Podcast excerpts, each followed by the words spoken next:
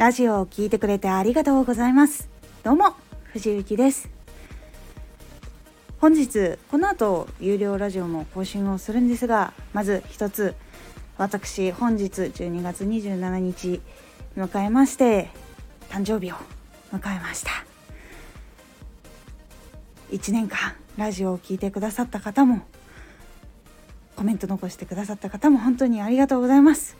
もちろんね1年前の去年よりもっと前から聞いている方も本当にありがとうございます。